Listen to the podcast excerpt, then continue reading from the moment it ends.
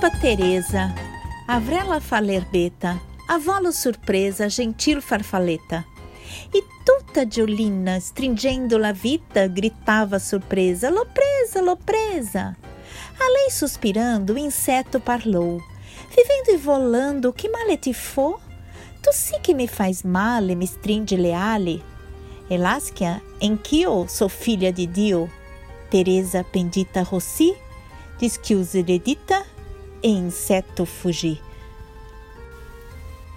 Não, não sei nada de italiano, mas a melodia e a gesticulação da minha bisavó declamando esses versos me encantavam, e ao ouvir o poema se desenhava no meu pensamento as cenas que ela narrava.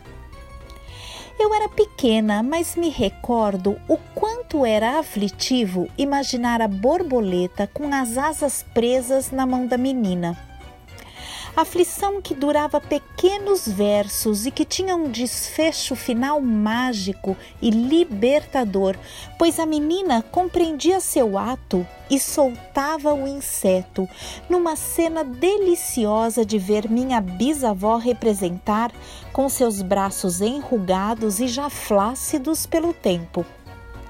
Após o aprisionamento, a borboleta volta a voar ganha novamente os céus e a liberdade, espalhando sua alegria para a menina do poema, para minha bisavó de oitenta e poucos anos e para aquela garotinha sonhadora que um dia eu fui.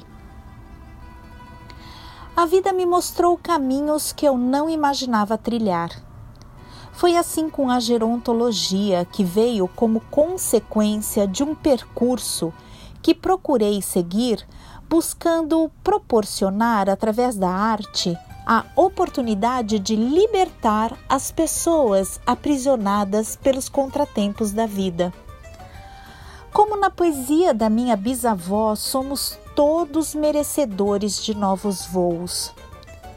A minha escolha foi a arte, todo o resto me parecia entediante e apenas nas atividades criativas eu encontrava uma alegria bem semelhante à que eu sentia quando criança, ao expor um mundo cheio de fantasia e fértil na imaginação. Sempre fui interessada nas pessoas, crianças, jovens e velhos, pessoas de todos os tipos e idades. Minha bisavó me contava histórias do seu amor pelo meu bisavô Cesare Marquisio, que era pintor, arquiteto e matemático. Enfim, um homem à frente do seu tempo, e eu me sentia muito próxima a ele, mesmo sem tê-lo conhecido. Ela, a quem eu chamava de Bis do Mar por ter vivido em Santos, foi marcante em minha vida. Viveu muito, Ficou viúva cedo e manteve sua autonomia mesmo depois de velha. Morou sozinha em Santos até seus 90 anos, quando precisou voltar para São Paulo por problemas de saúde para morar com minha avó. As duas tinham um gênio difícil e brigavam muito. Eu era garota e quando minha bis do mar ficou com demência, a família achou que morar em um residencial de Cotia seria a melhor opção. Não tive estrutura de vê-la naquela situação. Eu, com meus 17 anos, dizia não tolerar vê-la naquele corpo e não reconhecê-la. Nunca fui visitá-la e por ironia do destino, hoje não só tolero, como transformo o olhar para o sofrimento causado por esse tipo de ausência. Peço perdão a ela todos os dias e ofereço todo o carinho que dedico às minhas participantes, a minha querida Bis do Mar. É o meu pedido de desculpas por não ter tido condições psíquicas de me despedir dela aos poucos, uma despedida diária de alguém que vai nos deixando e morrendo lentamente bem na frente de nossos olhos. Ela ficou muito tempo no residencial e só saiu de lá morta. E foi aí que tive a atitude mais sem sentido de toda a minha vida. Fui vê-la sem vida para me despedir Era como se a morte fosse permitida, mas a demência não. A morte é natural, a demência é cruel. E se eu não tivesse vivido o tamanho crueldade justamente com alguém que me era tão especial, provavelmente a minha história não teria tomado o rumo que tomou. Depois, anos se passaram e veio a demência fulminante do meu avô. Desta vez fui poupada pela vida. Minha relação com meu avô era muito forte e, justamente quando ele ficou mal, fora de si, eu morava fora do Brasil. Não o vi na ausência. Algumas pessoas fazem gerontologia, pois a vida apresenta situações e convivem com os idosos em todo o seu percurso. Comigo não foi assim. A vida me livrou, ou por um motivo ou por outro, de vivenciar a demência de pessoas que eu amava. Até eu ter a estrutura que aos poucos fui adquirindo com meu trabalho. Ainda me revolto e penso em desistir de tudo muitas vezes, mas respiro fundo e me agarro no que acredito ser uma saída para o sufoco.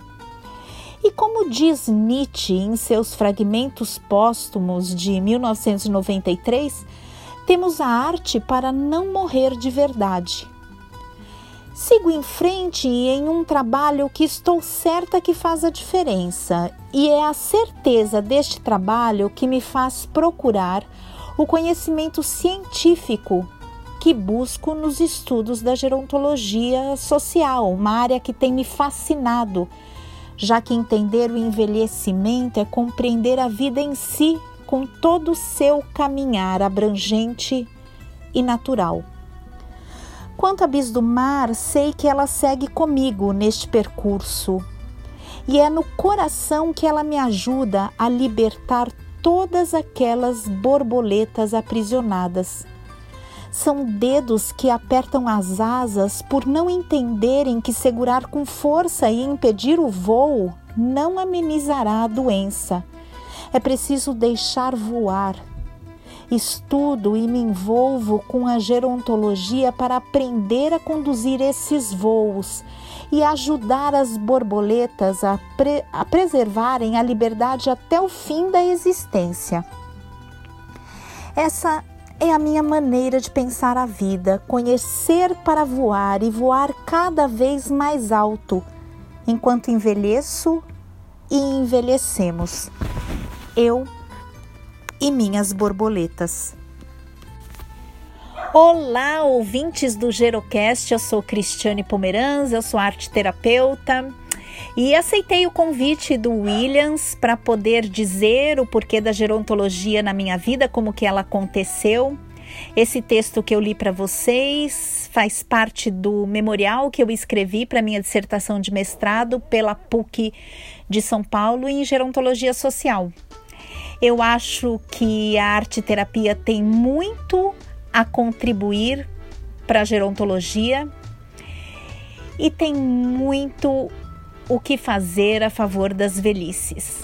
É isso, gente, grande beijo. E desculpem o mal italiano usado no começo do texto.